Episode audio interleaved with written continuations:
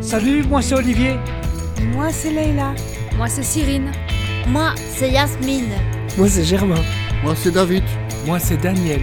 Moi, François. Moi, je suis. NASA. Moi, c'est Benjamin. Et nous sommes. Les, les conquistadors. Conquistadors. En avant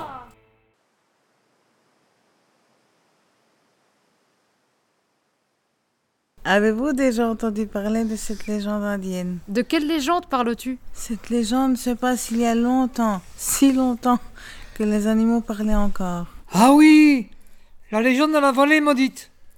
Il n'y avait pas de saison. Il n'y avait ni automne, ni été. Il y avait juste l'hiver qui était présent. Les animaux, l'herbe et les arbres, tous subissaient sa loi. Faites de pluie et de vent, de glace et de neige. Une nuit encore plus noire que les autres. Une terrible tempête s'abat sur la vallée, sur la vallée maudite. Elle harassait les arbres, harassait les rossets. Gonflait les rivières, bousculait les animaux. Seul, au milieu des marécages, un érable résistait. Il chantait les beautés du printemps. La tempête furieuse lança sur l'érable ses vents les plus violents. Mais l'arbre continuait de chanter. Alors elle lui lança la foudre. L'arbre brûla sous le champ. Après, chanter. Pensait la tempête satisfaite.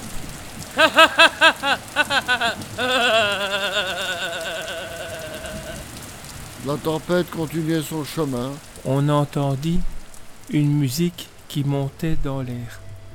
C'était le chant de l'érable que le feu charmé avait épargné. Peu à peu, le chant s'amplifia. Et atteignit la caverne où les animaux s'étaient cassés. C'est quoi, quoi cette musique D'où ça vient D'où ça vient C'est le feu qui chante s'exclama l'ours. Je le connais, il réchauffe tout ce qui l'entoure. Et ne le faut dit l'araignée. Je cours l'attraper. Le corbeau l'arrêta. Ne sois pas ridicule avec ton petit corps, avec des pattes difformes. Comment ferais-tu J'y vais, moi. Mais on ne capture pas le feu aussi facilement. Et le corbeau n'est pas connu pour sa ruse. Il se brûla la patte et reprit bien vite son vol.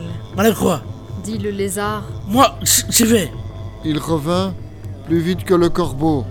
Les animaux commençaient à se demander comment y arriver. Alors l'araignée fit entendre de nouveau sa petite voix. Je sais, moi, comment ramener le feu. Cette fois, on se manqua plus d'elle. Le voyage fut long. La tempête avait tellement semé le bazar. Après mille précautions, elle arriva enfin près de l'arbre. Elle s'applaça des braises fumantes. Elle se mit à tisser un fil si long, un fil si solide. Elle enroula autour de la cendre grâce à quelques paroles magiques connues d'elle seule, elle réussit à empacter la braise sans se brûler. Et puis, prit le chemin du retour. Quand la résulte sur les animaux, ils firent la fête. Ouais ouais Mais personne voulut toucher la braise. Pour l'apprivoiser, que pourrait bien manger le feu demanda la chouette. Des rillettes lança l'écureuil. Du miel, du miel, du miel grogna l'ours. Des maïs cacta la poule. Ce fut le boulot qui trouva la solution. Donnez mon écorce à notre ami. Alors le castor s'approcha de l'arbre et d'un coup de dent, il fit tomber un lambeau qu'il jeta sur la braise, puis il agita sa queue. Et bientôt s'éleva une flamme bien chaude. Depuis ce jour-là, grâce à l'araignée, au castor et au boulot, on nourrit le feu pour qu'il ne meure jamais. Et depuis ce jour, les guerriers, les scots et les papouses sont silencieux autour du grand feu. Ils écoutent les flammes chanter la mélodie que l'arbre leur a appris.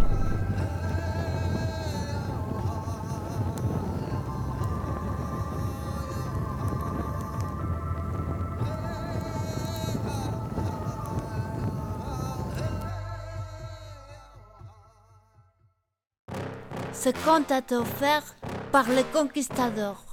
À bientôt pour une nouvelle rendez-vous.